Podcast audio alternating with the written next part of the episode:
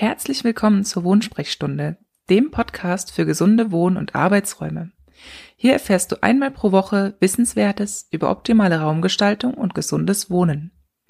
Ich bin Katrin Schmidt, Physiotherapeutin und Interior Designerin und ich zeige dir, wie deine Räume mehr für dich tun können. Danke, dass du diesen Podcast hörst und mit deinen Freunden teilst, wenn auch du findest, dass dieses Thema wichtig ist.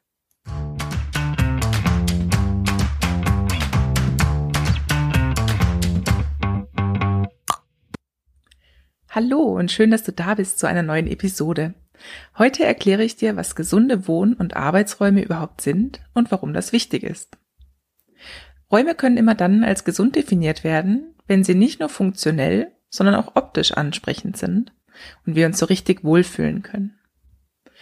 Wenn das Zusammenspiel aller Komponenten eine schadstoffarme oder im besten Fall sogar schadstofffreie Umgebung bietet und wenn unsere Bedürfnisse nach sozialer Interaktion auf der einen Seite und Privatheit auf der anderen Seite sowie die Verbundenheit mit der Natur gefördert wird. Dabei spielen die folgenden Faktoren natürlich eine große Rolle. Luft, Licht, die Baustoffe, Möbel, Textilien, Pflanzen, aber natürlich auch Farbe, die Raumfunktion, die Laufwege und die Aussicht. Puh. Das war eine lange Liste. Schauen wir uns also an, warum das nun wichtig ist, die Räume, in denen wir uns regelmäßig aufhalten, auf diese Parameter zu prüfen.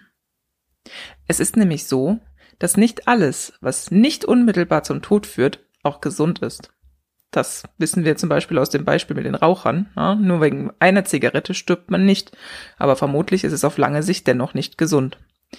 Schadstoffanalysen und Schnelltests können hier zum Beispiel in kurzer Zeit Auskunft über die Raumluftqualität geben. Da gibt es verschiedene, darauf werde ich später auch nochmal eingehen, welche die wichtigsten sind.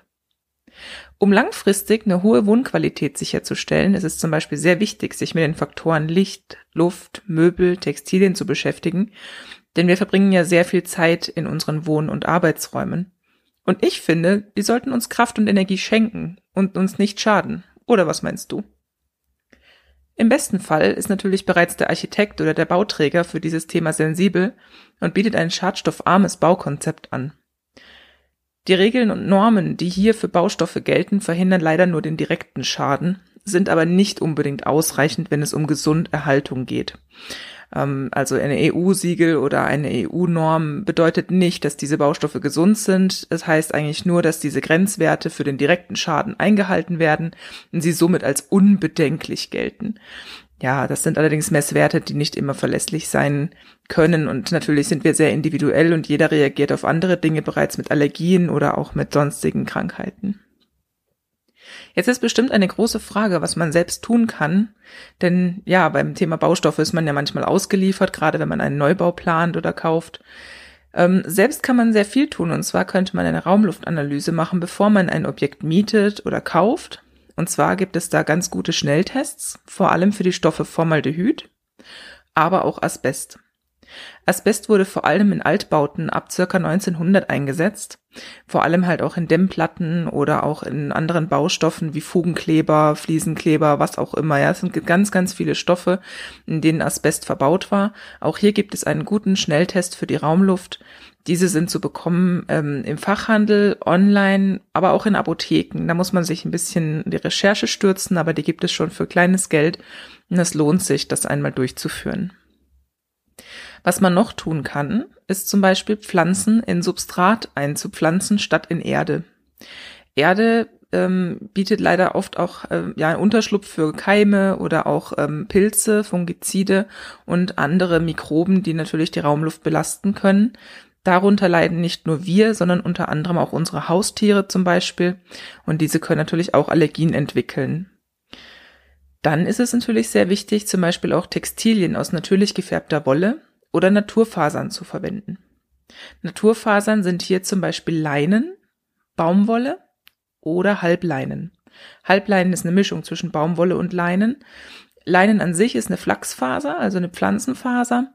Ähm, natürlich muss man da auch immer darauf achten, dass diese Fasern eben natürlich gefärbt sind, mit natürlichem Pigment, denn es bringt mir nicht viel, wenn ich eine natürliche Faser habe und die dann mit einer chemischen Färbung quasi wieder verunreinige. Ja, deswegen auch immer darauf achten, natürlich gefärbte Wolle oder Naturfasern zu verwenden. Bei Möbeln vor allem auf die Materialien zu achten. Materialien Vollholz zum Beispiel ist deutlich besser als eine geleimte Holzplatte. Eine geleimte Holzplatte wiederum ist allerdings besser als Pressspan. Metall und Glas sind meist eher unproblematisch, denn die sind oftmals nicht mit flüchtigen Stoffen behandelt, ähm, wohingegen zum Beispiel Kleber oder Lösemittel in geklebten Holzplatten oder auch in diesem Pressspan doch eher ausdünsten und in die Raumluft übergehen. Metall und Glas haben das meist nicht. Wobei man beim Metall noch auf die Lacke achten könnte, aber wir wollen nicht päpstlicher als der Papst sein.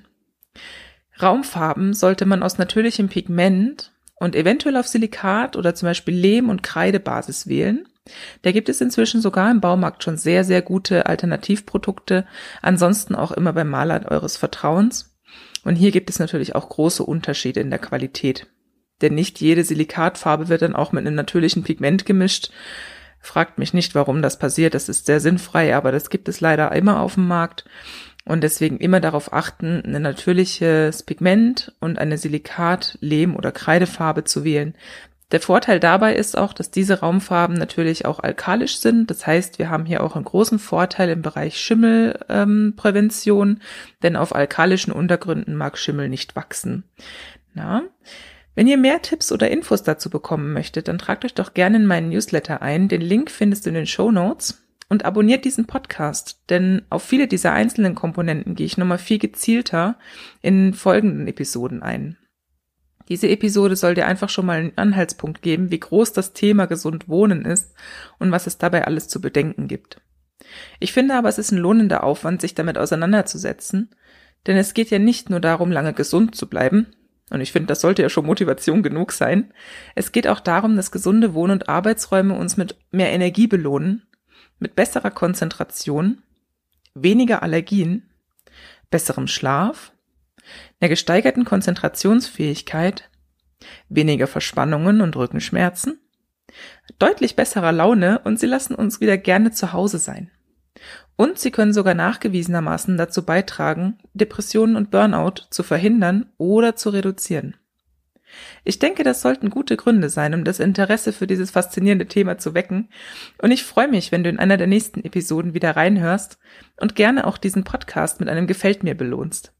Wenn du möchtest, freue ich mich natürlich auch, wenn du diese Episode teilst. In der nächsten Episode geht es um Pflanzen, die unsere Raumluft verbessern, und du erhältst gute Tipps und Tricks, auch wenn du nicht zu den Menschen gehörst, die den grünen Daumen haben, versprochen. Vielen Dank fürs Zuhören und bis zum nächsten Mal, wenn es wieder heißt Wohnsprechstunde. Tschüss, eure Katrin.